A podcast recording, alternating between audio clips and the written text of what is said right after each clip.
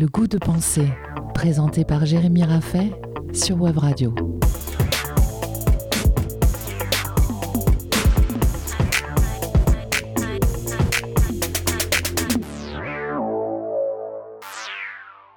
Et si la philosophie était l'unique moyen de vivre ensemble?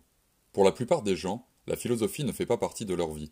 Elle reste une chose extérieure, soit impressionnante, réservée à une élite intellectuelle, soit ridicule, prévue pour occuper l'esprit de doux rêveurs qui ne savent pas ce qu'est véritablement la vie.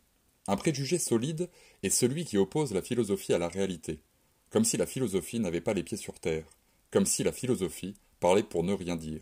Mais est-ce que se poser des questions équivaut à ne rien dire? Est-ce que le désaccord, l'incertitude et le doute signifient que l'accord et la certitude sont impossibles à atteindre? Certains se demandent pourquoi philosopher si les plus grands penseurs ne sont pas parvenus à se mettre d'accord. En d'autres termes, pourquoi chercher à savoir si nous ne sommes pas certains à l'avance d'atteindre une certitude? La philosophie, en tant que pratique de la pensée, ne peut se réduire au simple résultat de sa recherche, ne peut se résumer à une vérité que l'on pourrait apprendre par cœur. En tant que pratique, elle propose au moins une autre finalité créer des possibles, ouvrir les horizons. Nous avons vu la semaine passée comment la pensée rationnelle participe aux émotions et qu'il n'est pas lieu d'opposer la raison à ces dernières. Mais la pensée rationnelle n'est pas seulement condition de nos émotions, elle est aussi moyen d'accéder aux émotions des autres.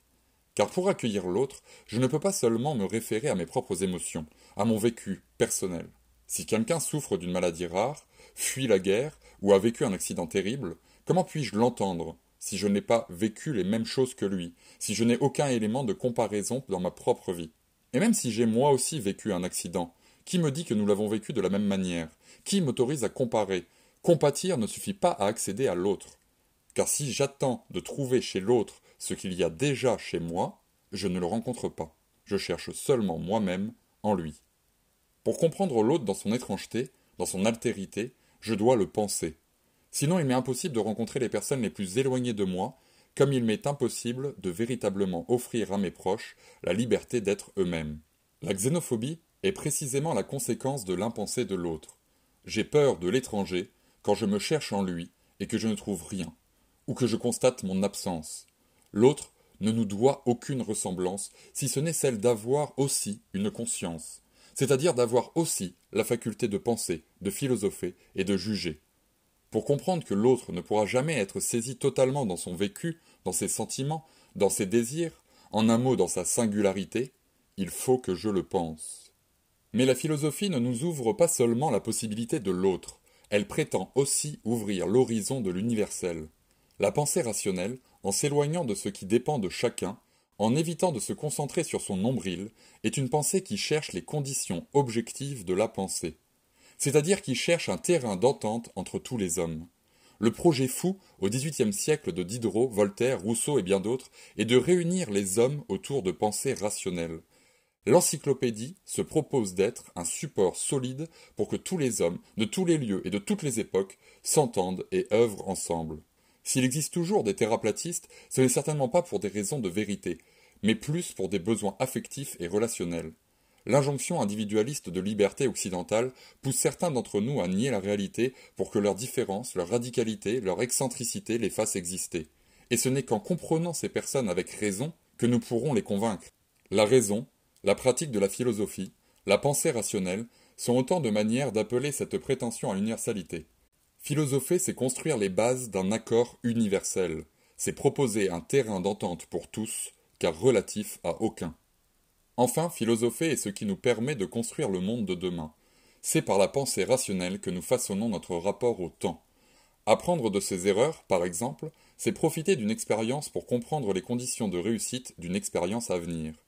Loin d'être déconnectée, la philosophie est au contraire ce qui nomme le réel et ce qui construit notre avenir.